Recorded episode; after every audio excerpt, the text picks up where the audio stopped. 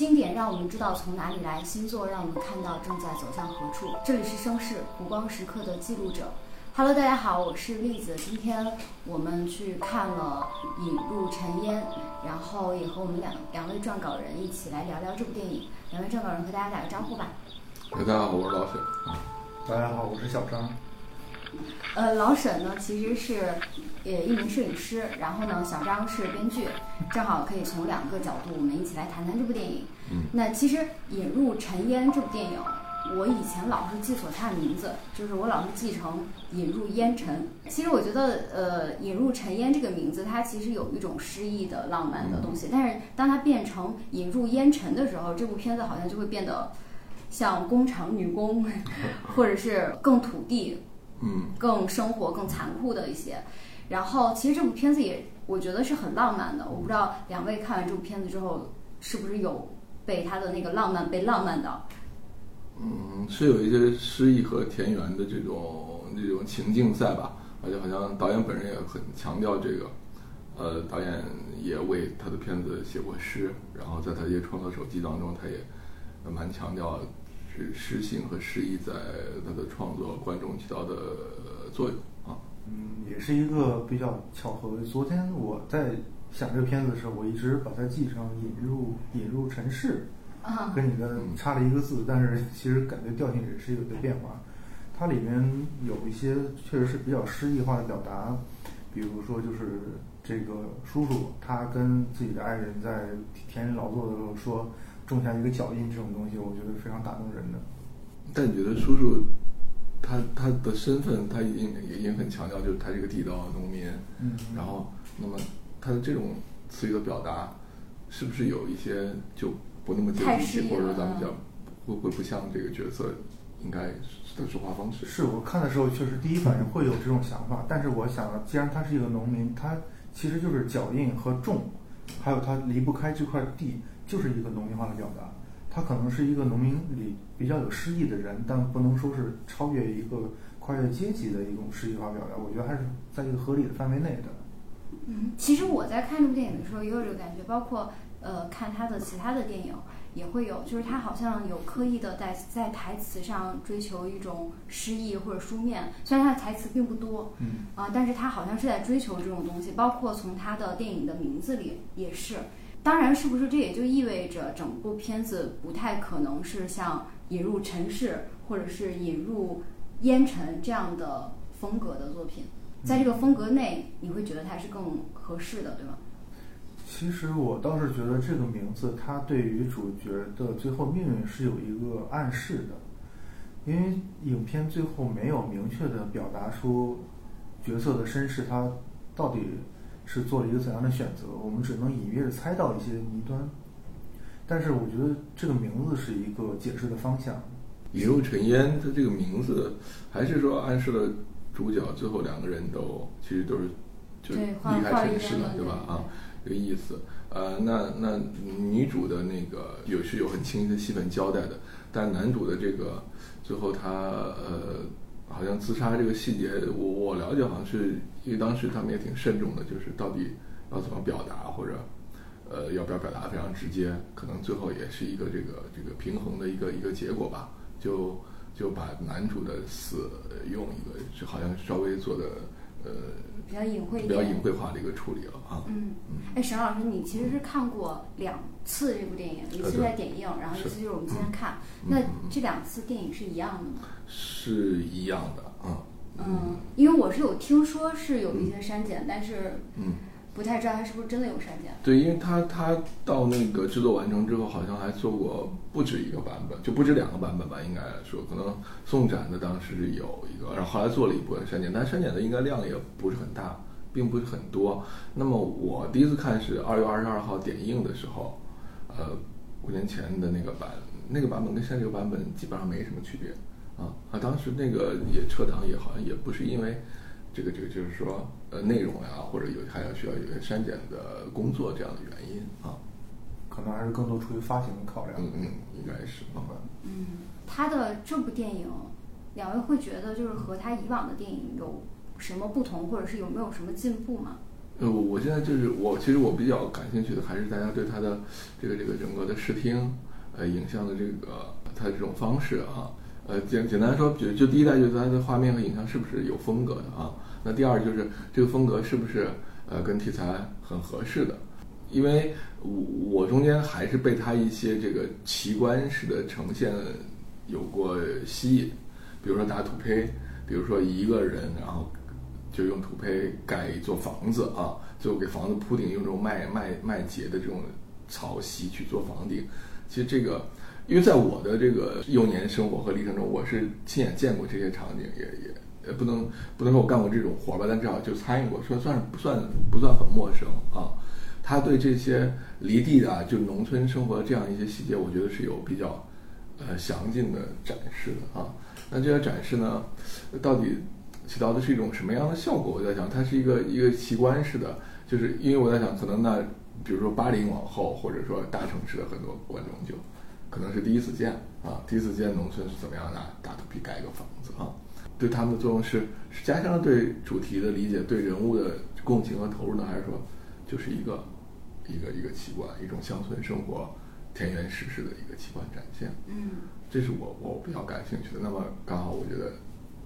嗯，咱们这两位嘉宾应该刚好也在不同的年龄层次上啊，所以我觉得想知道你们对这些场景的感觉是什么啊？嗯，我觉我刚才说了有打土坯房，对吧？对。还有就是呃，就是两个人一头驴盖一座房子，是吧？还有播种的一些那个，还有推苞米粒等等这样一些收获的这样一些细节的展示。小张先生说吧。嗯，我感兴趣的一点其实就是他在画面里面设计了一些比较贴近于。一些优秀美术作品的灵感来源吧，我感觉，就比如说两个人在地里面是那个撒种子，那个构图和身形特别像米勒的《十岁者》，还有就是海清扮演的角色在屋子里边拿着一个水杯喝水倒水的时候，特别像是维米尔的那一幅，嗯，倒牛奶的女仆，包括光影可能也都有模仿，这个是让我看了我觉得比较比较比较舒服的一点。然后它里边就是还有一个，就是电影表达的这个时间感，是我非常喜欢的。它有点像是毕赣的那个《路边野餐》，就是《路边野餐》这个片子，它几乎是拍摄了从太阳落山之前到落山刚落山的那一刻，你能明显的感受到就是日光一点点变化的那个时间流逝感。而这个片子呢，它有一种从播种一直到最后收获。就是两个人一直一直看，从开始的大雪到后来的这个夏天、秋天的收获，就是光线还有季节身上的衣物这种变化，是让我觉得特别有冲击力的。就好像是我也是随着镜头身至其中，目睹了一下两个人的这种挺不一样的经历吧。是这这种比较打动我。嗯，我其实，在看的时候就是会觉得它是浪漫的，但是我。会有一些警惕，它是不是有过度浪漫？嗯，这个东西会让我有一点点的警惕吧。然后，其实像刚才沈老师说的，就是像那个什么做那个砖呀什么的，我没有见过。对土坯，我没有见过一模一样的。但是我小时候经历过，我奶奶家做那个煤的那个蜂窝煤。呃，我不知道它是什么，但是它也是有一个模具，然后倒出来就是一个方块。打蜂窝煤。对对对，然后特别怕下雨，然后一下雨就是我奶奶家就是全家人都会出来，然后找一个那个塑料布，对吧？盖上。所以其实，在那个里面，诶，可能也因为也是北方，对，所以可能会有一些相似的这种记忆的唤起。嗯，但是在整部电影的过程当中，就是他塑造的两个角色是。我觉得从小镇或者从农村成长起来的人，很容易从他们的身上找到自己见过的的人的影子，而这些人，呃，他们的生活，我并不认为，在我去看他们的生活的时候，他们是真的浪漫的。嗯，他们他的那种浪漫性，其实是出于导演的一种总结，而并不是就是在其中其实很痛苦的。嗯，这个是我会觉得让我不太舒服的地方，但是我其实又很喜欢他的风格。就是比如说，其实我刚看完电影，电影出来，然后我知道我们马上就要聊这个话题的时候，我突然就不知道该怎么聊，因为我很怕一个事情，就是，就是我们在观摩了他们的人生，就是电影的主角的那个人生，而我们知道那样的人生它是是真实存在的，呃，当然可能不是以电影的形式，但它是真实存在的。然后，当我们在这里讨论的时候，我们在讨论到底是什么？就是我们在讨论的是这部电影本身，还是说我们也站在了一个更高在上的目光去俯瞰他们的人生？就是这个会让我突然间有一种失语感。嗯嗯嗯。呃，我的一点感受就是，呃，其实李瑞珍这部片子比他之前两部，呃，镜头语言都要更加简洁啊。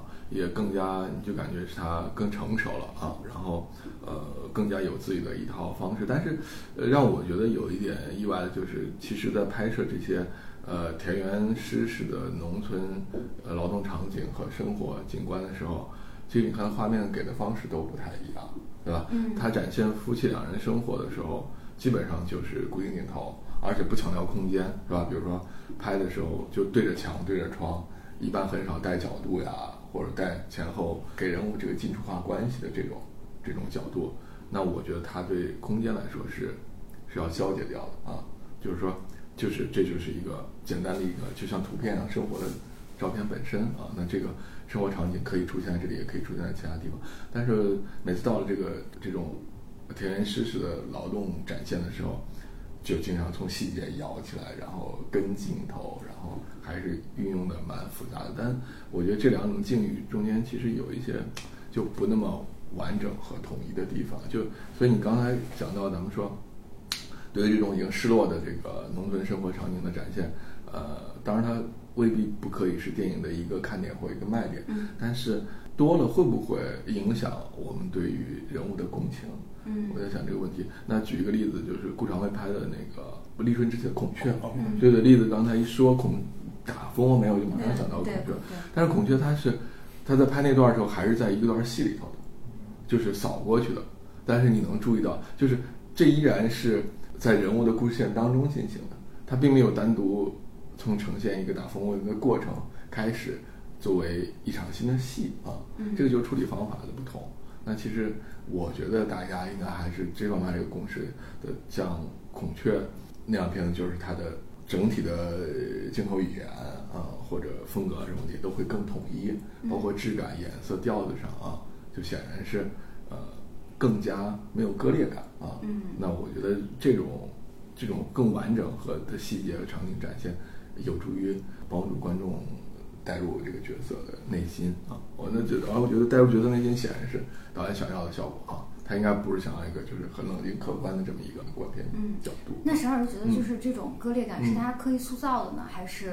呃，我觉得这个跟导演的作者态度和气质有关系吧啊，因为咱们有时候看导演的一些呃作者谈还有一些访谈，他还是就是很有诗意情怀的一个创作者啊。他显然他对他的熟悉的这个，这就就是在他家乡拍的，对他对他这块土地也有很强烈的感情啊。啊，所以我觉得，呃，是不是有这么一种可能，就是在创作上出现了一点点的不同，不那么完全统一的地方？就是他讲人物的故事的时候是很理性、很冷静的，但是到了一些这个土地呀，对对对，这种这种展现上头，可能是我觉得试点好像没那么明确了啊，嗯，没那么清晰了。嗯，但是呃，我们不排除他是有意为之的这种，对对对对对。就是那显然就是，既然那个，我觉得他好像就是想要把那个土地浪漫化。是是是的，而且你们确实感觉到了，对，那那说明这方面他的处理还是起到了效果。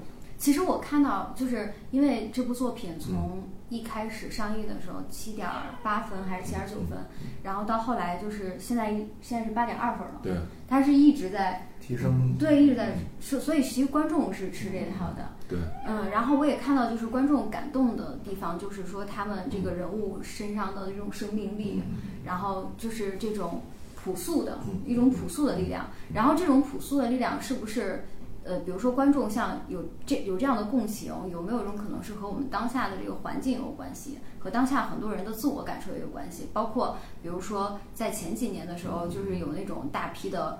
想要田园牧歌式的生活，大家对包括李子柒，嗯，对，就是大家对田园牧歌的那种想象跟向往是挂钩是吗？对对对，就会有这这个关系吧。我觉得其实重点可能不是在于一个表面的环境上的东西，而是在于导演他其实设置了，他没有一个太明确的。道德批判或者是一个标尺去做人物上的就是判断，他更多的还是把判断的权利交给了观众。比如说，我们不管你是在城市或者是乡村，都可能会遇见。嗯，被别人占便宜，然后受到别人的欺负和一些背后的挖苦之类的东西。但是，就是每个人选择会不一样嘛。那你每个人，就是不管你身处什么环境，你都可能会遇到这种负面情绪。负面情绪它可能就会调动你的一些共情能力。是因为乡村那一部分，它也没有说是像李子柒一样展现的特别的美好和简单，它还是抛出了很多就是非常。艰难的东西，就比如说是农民种地，一年的收成其实也是比较有限，而且你看到最后，他也说有大量的几百斤甚至上千斤的粮食，最后换来的钱可能只有几千块钱。嗯，嗯，再刨去我之前的租金和一些肥料的钱，我可能到手的钱确实没有多少。再就是建房子的问题，我辛辛苦苦建的房子，要面临着可能会下大雨。刮风、风沙，这这个是自然的。对，我的好朋友可能只有一头驴，一直陪着我，就就可能就有点区别。嗯，对对对，这这一点我是比较，就是也是片子比较喜欢的一点，就是它是对农村的场景和这个四季田园牧歌有一个深情的一个展现，但是对于呃真实的农村的人际关系和这种农村这个阶层的一些。呃，人性上的东西还是有表露的，就是他，他没有去掩饰，他没有去掩饰，咱们看到挺残酷的。其实这两个弱势群体，他们基本上从头到尾没有得到什么真正的帮助啊，就是用那个“相依为命”这四个字来形容，应该是再准确不过了啊。基本上就是所有的问题就是自己解决了。那你觉得，虽然在同一个村子里头，但他们周围的人并不因为他们是这个残疾人啊。就给予过什么真正有效和有力的帮助啊？对，反而叫瘟神。对，还瘟神，而且经常就是调侃和对这个老四正在开玩笑啊。嗯。呃，这个是我觉得蛮真实的一点。嗯，就这种表达，呃，确实是我们不太容易在这些类型的题材的剧或者呃类里头能看到的啊，能看到的对这种人性冷漠呀，还有自私呀，是吧？这样的一些展现啊。嗯。这个是，然后觉得就可以说跟他的那个试点，跟他特别稳定的这种运镜方式，跟他的这种拍摄手法，就就挺契合的啊。嗯嗯嗯，我是觉得在这个片子里，我很喜欢一点是他导演做了很多重复的东西。嗯，就比如说他一直把那个墙上的喜字摘了又拆，拆了又摘，还有就是两个人手上印的那个花小花，就是他。数次的出现，但是都是打在一个不同的情绪节点上，其实是看起来是重复，但其实是推进了故事的发展的。这个我觉得是它比较高明的地方。嗯，对，这片子可以说是一部由细节堆砌起来的电影，对吧？它非常注重细节的展现和细节的强调啊，这也是这个导演就是比较与众不同、比较我们说有长处的一个地方，而且可能比他之前的作品。像在《影城烟》当中，细节的类型更加多、更加丰富。那早期的，比如像《老驴头》呀这样的片子，就有点符号化啊。他会一开始，比如说就强调这个女子的角色啊，给他有赋予一个人物生命中的重要性啊，这样的。像这些，这次这些细节都来的更加自然啊，也也更加丰富一些啊。但是我是在觉得，就是为什么它是一个去戏剧化的一个，至少我觉得从。创作从文本上、从剧作上是个去戏剧化的片子，它没有依赖于设置的这个戏剧冲突啊。你可以算一算，就是它好像就是一个自然的男人和女人的那种对，他们的命运已经背上了这种往这个方向走的一个一个十字架一样一样的东西。女主她是有那一样一直有那样一个一个疾病在身上，对吧？呃，也也其实始终可能就男主就必须一个人干所有的农活。那就算风调雨顺一年，最后他们可能落手的也就这个两千块钱吧不到啊。那这个钱其实你说他能够实现男主说的是啊，带你到那个给你买个大电视，让你看病我们知道可能挂个号就没了啊。所以可能他们就这种劳苦和艰辛劳作的命运几乎是注定的啊。但这也是我我觉得比较有意思，因为因为片子其实挺去戏剧化的，就是开大概我觉得咱们看完前二十分钟以后都知道，有一些事情就是会有一再的发生，肯定老四的那个亲情帮不上他什么，献血要献一次又一次，然后他那个哥哥就翻过来覆过去的用他这个身份来做一些类似揩油的事情了，对吧？那么这些事情都是会重复发生的。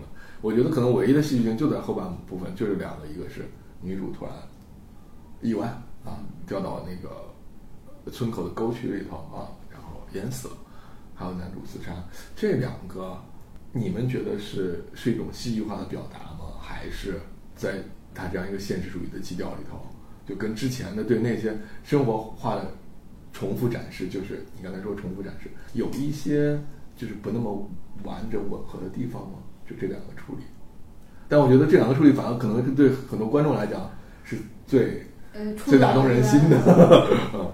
嗯，我是觉得他最后的处理是出于剧作的考量，必须要这么做。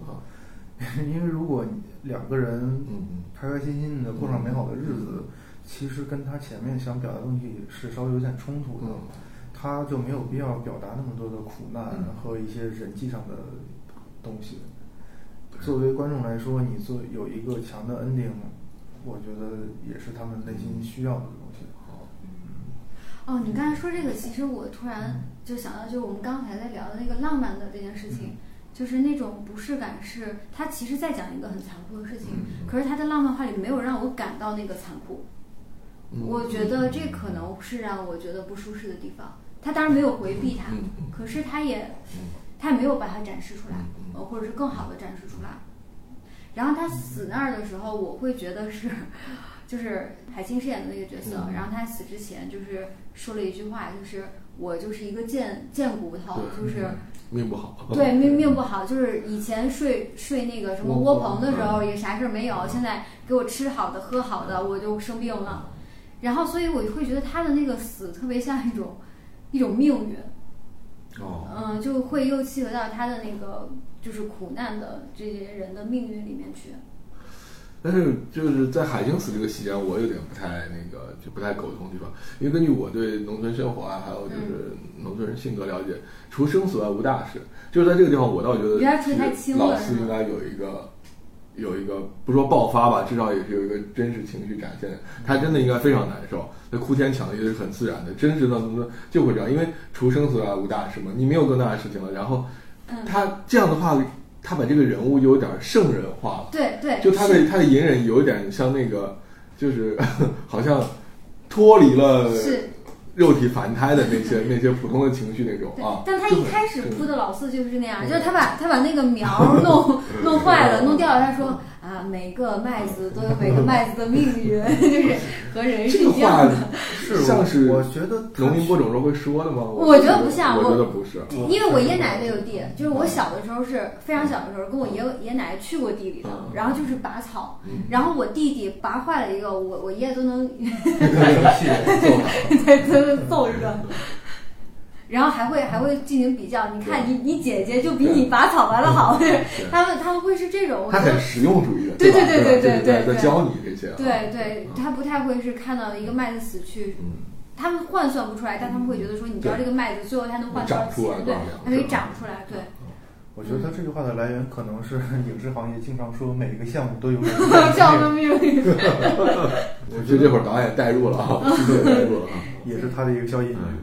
我是觉得叔叔的设计就是男主的角色前后就是一直统一的。他最后如果爆发的话，或者做出一定的改变，确实是跟前面的人物是有冲突的。你看他到最后也是把欠别人的钱一点点全部都还清，包括十个鸡蛋，人家都说我不要了，还是要给你。这种东西就是一直维护着他心里边的那个自己的信条。我觉得这个人物是很统一、很立体的。他当然他有一些过度诗意化的表达，我觉得完美的一个人。对，可能是观众觉得稍微有点离地的感觉会来源于此。不，我们不一定能代表大多数观众，因为 因为我看到好现在好多就是豆瓣上的评论，他们的感动的点其实就是来自于这个，所以某种意义上可能也是说导演是成功的，因为他击中了可能更多的人。对，就像我们说，对于做土坯房啊这些的是一个，就是在镜头语言上都是一个美化式的表现，但他就是成功的击中了从来不了解一些农村的这个生活劳作为何物的城市观众嘛，然后得到一种视觉和新鲜感上的极大的满足。我想说的也是这一点，其实就是我看到他，比如说是下雨要盖防 雨棚这种东西，我就觉得，因为我也是从小接触过一些劳动者的，我觉得我是。啊，确实有点提心吊胆，看着他们那样我很揪心。但是，可能现在的一些观众年纪嗯不是特别大的观众，生出生在城市里过的生活起码是 OK 的，他们不会理解到一场雨会对他们农民的生活有多大的影响。对，这这也是他们认同这种诗意化表达的一个点，可能。嗯，他们其实只是看到下雨了，然后他们在土里挣扎，而且那个挣扎还。还还可以笑，就是就是，尽管我干了一天的这个，弄了一天的这个土皮，然后被水冲了，但是我都可以坐在泥地里笑。但是我觉得，如果真的放到一个人身上，他是笑不出来的。是，其实这两个角色也可以理解为对一种即将失落的田园诗式的传统的这个呃农村生活的拟人化啊。嗯嗯，你想，那他们俩都最后。引入尘烟了，走了啊！对，现在有人追悼。那最后这个城，这个村子还剩下一些什么样的人呢？对吧？我们也没有看他们劳动场。新农村确实有点，就大家都还挺精打细算的啊，也比较重视各种各样实际的利益。反正说拆房子补一万五，那我从深圳回来，我都要拆这个房子。但这个房子，那虽说现在没有人说，难道它就不可能是你出生的地方，是你奶奶爷爷啊或者妈妈待过的地方吗？但是。当他变成一万五等同这样一个数字的时候，已经踏入深圳城市的过去是农民身份这样的人，他会毫不犹豫的就亲手结束掉他跟这个田园和土地的最后一次联系，只要换成一万五，对吧？啊，不能说他们俩两口子走了以后村里没好人吧，但我觉得就是那种田园对，某种，对某种时代对他有爱的，就就都结束了。随着这两个人走之后，剩下的大家就是算。房子算利益，算拆迁费，是吧？啊，然后就对土土地的那种情感和连接消失了。啊，他俩有这样一种爱的一种符号化的人设在里面，是吧？嗯，他这个片子符号用的其实还挺多。嗯，就是我觉得很很喜欢一个，就是那燕子的窝，来回的用，就是在每一个不同的语境里面用，它其实就代表的是家嘛。这个我特别喜欢。嗯，而且他们家里头那种土坯房。就带来的那个让光线带来那种橘色的特别暖温暖质感，也就是那种建筑才能出来。咱们现在想想，第一场戏就是之前老四住那之前还是寄居在他哥家，对吧？就应该那是老三家，老三家好像屋里头都已经是砖房，墙也是刷的白墙了，对吧？挂的有那个已已经是偏这个，这是摄影师的眼睛看到的。对，已经是偏现代或者偏新农村的内部陈设的一个家庭。就在他一开始是是这样一个环境啊，也就是说，其实大部分农村也的屋里头也已经是这样了。这种满足我们田园牧歌式的土坯房，然后昏黄的暖光灯，这个是这种环境，只有就是有这样老四这样一个异类，他非要亲手。打造出一个，在他们来说也是这个传统古典味道的一个房子来啊，才存在对，其实刚才沈老师说这个之前，我对他的那个浪漫化的东西是有所警惕的，或者是嗯不太敢去那么喜欢对投入。然后其实沈老师说完这个之后，我突然觉得就是我可以放下这个戒备了，嗯嗯，就我可以接受他的那个浪漫，因为他那浪漫不是不是一个对现实的某种生活的浪漫化。而对一种逝逝去的或者即将逝去的与土的连接的浪漫化，所以他最后可能让他的驴朋友走掉，也是因为这个，就是大家一点一点都会去住楼房。嗯，那驴没有地方没有驴、鸡、猪没有在楼房没有地方可以住，那你们就走吧。猪被对猪被猪被拉走了，对猪猪死了，对，他拉走的时候是在那个车后面已经躺了，捆 着的，好看。那那驴还真是。蛮遗憾的，可能也你看老四最后就想让他跑，也是预感到了这个命运。可是呢，驴也有点像就是那种呃最坚守土地，一定坚守耕作啊，除了种田我什么都不喜欢，我就是喜欢在那个一亩三分地旁边有个沟渠过这种生活的。对，是一个象征。驴其实已经依赖老四了，它回不到野生的生活，它又是在一个也是一种城市化命运的一种暗喻啊，所以它就只能在这些要被拆掉的房子和这些对它没有任何兴趣的，就是把他打转的。结尾的时候拆房那个驴又回来了，还是在那块儿，对吧？但没有人理他啊，所以你也不知道他他最后何去何从。野驴，他又成不了野驴，活不到野性上。嗯，两位有没有在长大之后见过驴呢？因为我我在我的印象里，好像我再也我没有见过驴，就是就小的时候去我姨姥姥家，然后看到过，就是在那个农村小路上奔跑的驴，不知道是驴还是骡子，然后反正就是它在奔跑，但是好像好像很很难见到了，它们的用作用好像也没有。对，因为因为农村机械化之后，它畜力的这个需求基本上没有了啊。我小时候的确见的非常多，因为那时候畜力用的还挺多的，而且驴它个头小，占地儿小啊，经常有时候反正就是说，你只要能修得起一个房子啊，搭个驴棚那是很简单的事情啊，呃，就是是基本上家家户户都都会有的啊。还有就是它有时候也能当一点交通工具使用，最最大的特点它很温顺，很不挑，然后那个食性很杂，然后性格特别温顺，就是你看驴它是跟你有眼神交流的啊。大眼睛，你看他，他也看你。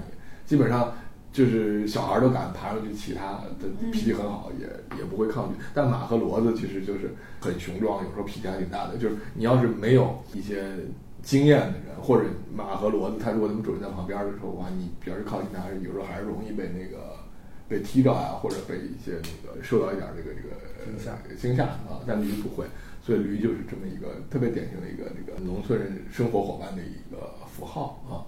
那后来驴子去哪儿了？就是当劳动 没有那么多的劳动需要它的时候，它失去了工作。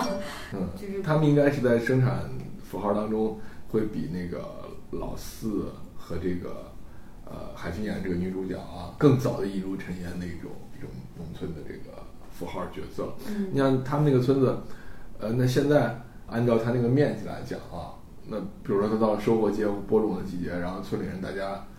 呃，凑点钱，开一个收割机过来啊，一播一种都很快。其实他们这样一算成本的话，并不比那个牲畜贵，嗯，所以呢，这个就都淘汰了。那老四坚守着，是因为他情感，他喜欢这个东西啊，这些东西带给他莫大的快乐，也是他从这个冷漠的这个这个人人际关系中间得不到的一种一种真实的一种爱，嗯。啊，爱情感的反馈的快乐啊。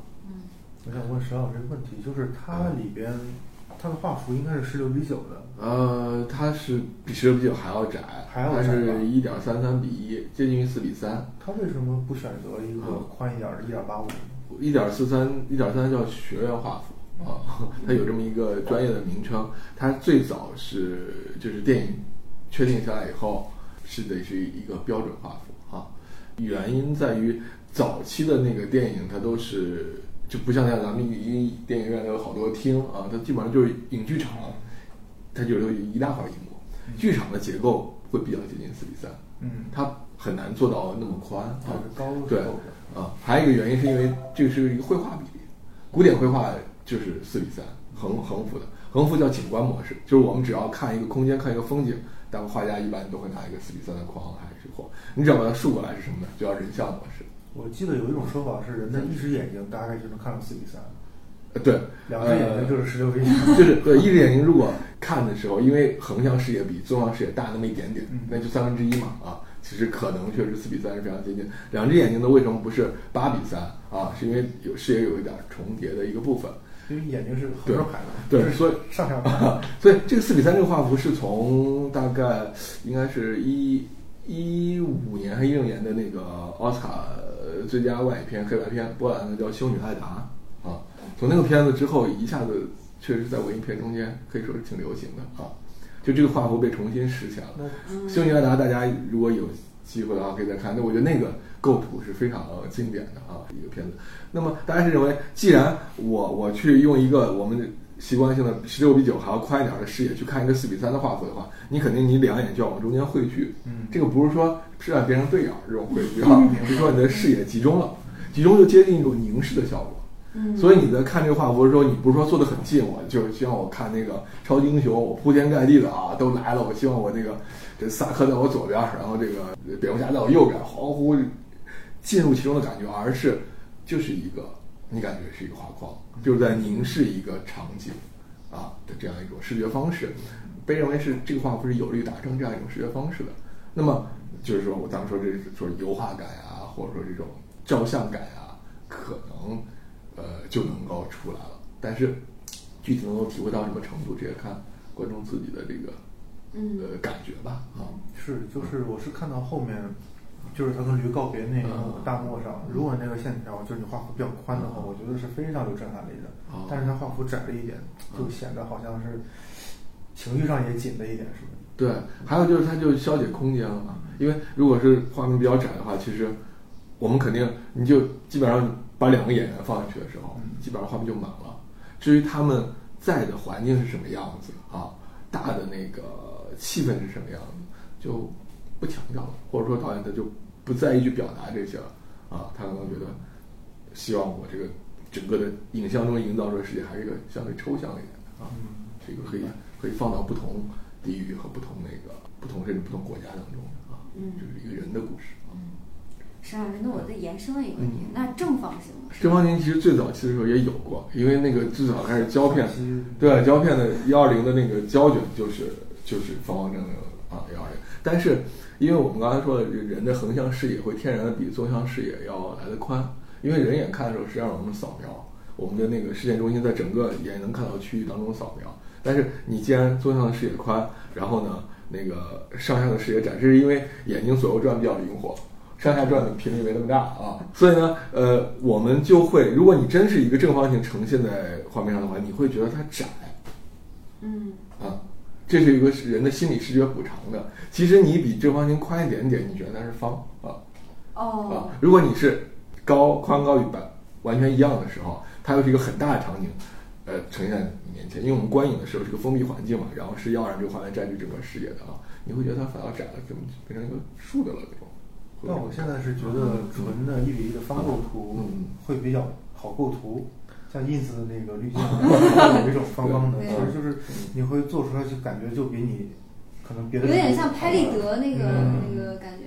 应该是后面对后面也会有越来越多这样画幅上的尝试吧，因为之前像。咱们知道的那正方的，比如说还有个圆的电影，对吧？嗯，我们中国那个 对冯小刚导演拍那个，因为摄影指导他在接受采访的时候，有媒体问到，就这个正方，就你说这个问题，就就圆怎么构图？他说其实挺简单的，你把拍圆就是拍方，拍圆就是按照正方形去构图就行了啊。然后只是说四角上稍微规避，按照规避一下啊。其实我记得是我如果没记错的话，应该是《幸福大战罗》吧。忽然有变化，对对对对对对。因为 咱们说了嘛，就是一点四三三的画幅近似于方的。其实，在视觉上，大家会，你越看多了，越觉得它是方，越觉得它就没那么长了。它给你实际上有一种收束的效果，然后让你去凝视画面中的人物和场景。这个时间长了，还是会有点疲惫的。所以他突然，哎哎，有有，就是让你放松一点。对对，有有可能有的导演和影像创作者，他就用他一个。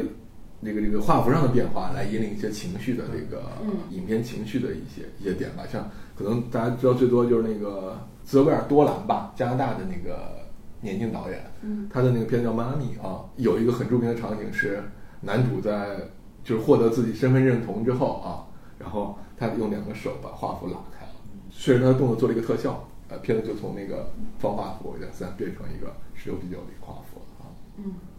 其实，比如说，我也看到网上很多评论，就提到这部电影的时候，有提到“温良”这两个字。嗯。然后“温良”这两个字也不只是在这部电影，就是感觉很这几年吧一直在提。但是我在看的时候，我也会就是产生一个困惑，就是“温良”真的有用吗？就看完这部电影，真的会想做一个温良的人吗？我觉得这还是个人选择吧。想要去怎么样去让自己过得舒服，其实就是你的选择方式。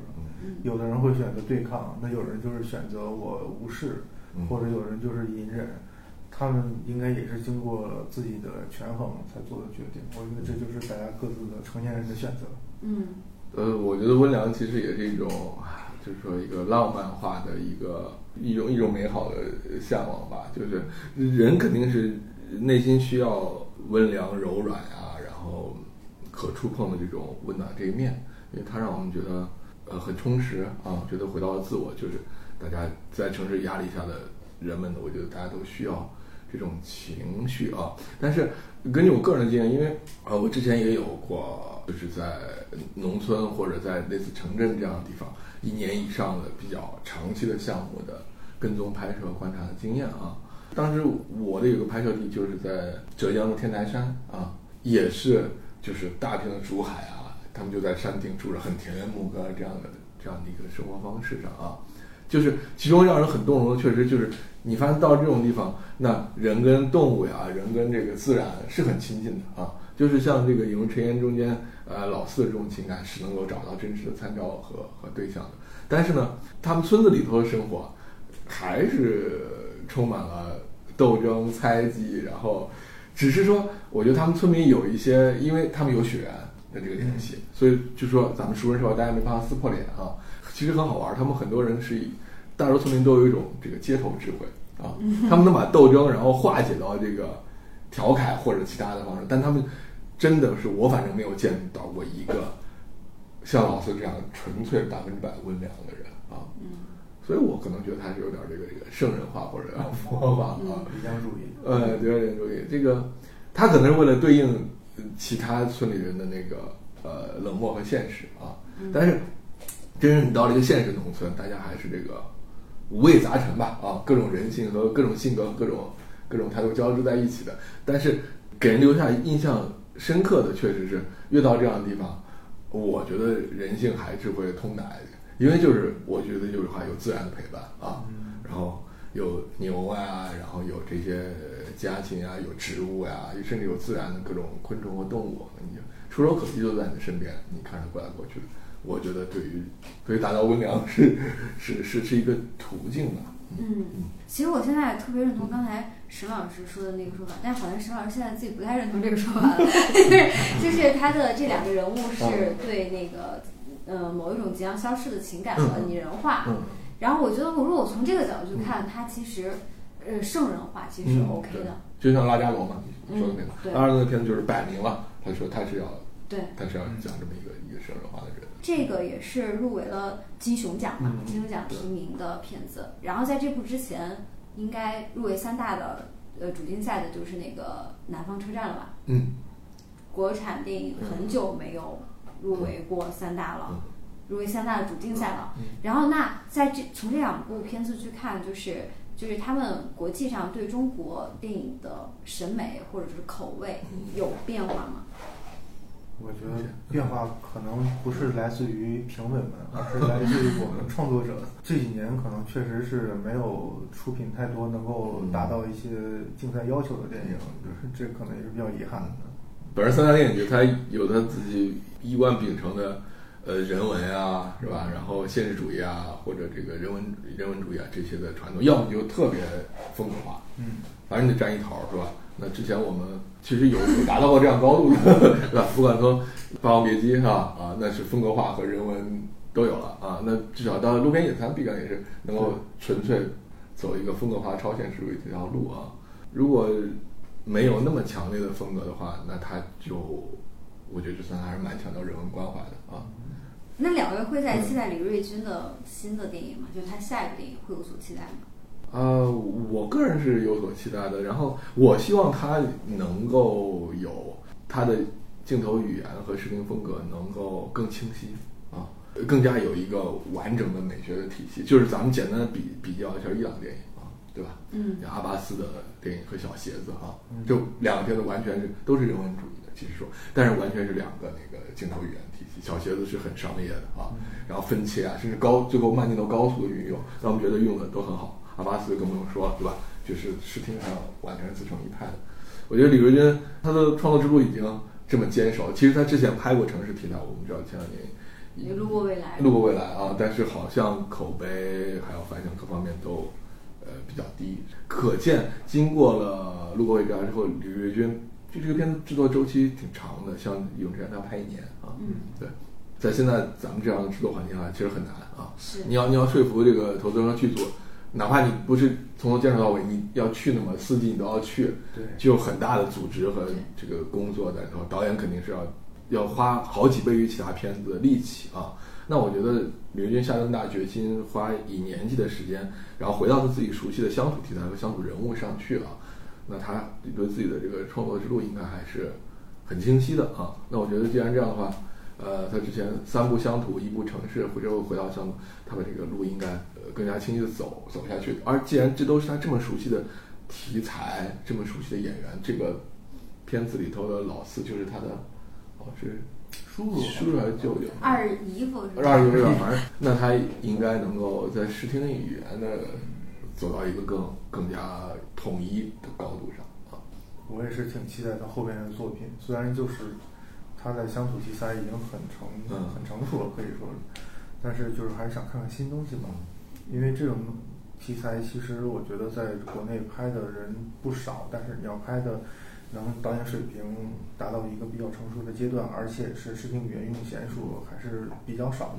我还是多希望多看到一些这种比较乡土化的表达。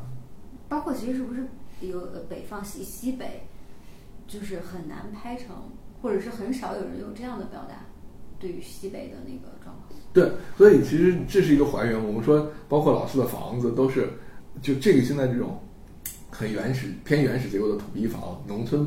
不会再有人修了啊，都是一个很很那个田园牧歌式的这个这个，有一些抒情的的表达啊。而且你真的，其实真实的现在西北农村也存在大量的这个弃荒呀，然后的情况。反正你如果真是去看一看的话，可能你看到就是首先结构就是红砖白墙的那个新农村的结构，铺着水泥地，但是呢，卫生呀、整洁啊这些工作又没有做那么好。啊，然后呢，很多年轻人出去打工啊，老人在院子里头百无聊赖待着，可能就这样一个场景。嗯，邵老师，你有看过《路过未来》吗？他这部他这部电影好像点映之前，然后他办了一个电影展，类似于电影展，就叫李瑞军的电影宇宙。对对对，好像是啊，就是就是我忘了名字是不是叫这个了？就是他所有的片子就都在一起放，应该是这样的。也，我不知道后头他会不会还会放，就是是不是他还想把这种有点像导演个展的这种形式去延续下去？但是我觉得是好像在疫情之下，它是一个特别好的艺术片的。路子对，嗯嗯，就是做导演的个展，其实还挺有意思。对对对，我就我感觉就有点像艺联啊、艺术院线这样，就是这就应该是一个艺术片导演的一个一个生态，是吧？一个他们他们的一个交流方式啊，这个应该是确实很让人期待的一一种发展的新的模式。嗯，如果他再次就是去做这个这个这个个展的话，我其实很愿意去看的。对啊，我们也希望能够当着这个瑞军导演的面告诉他说，让他。坚持作者是吧？坚持土地，让他把这个艺术片之路一直走下去。嗯，加油，加油。嗯，好，那我们这期节目到这里就结束了。嗯，大家再见，拜拜。拜。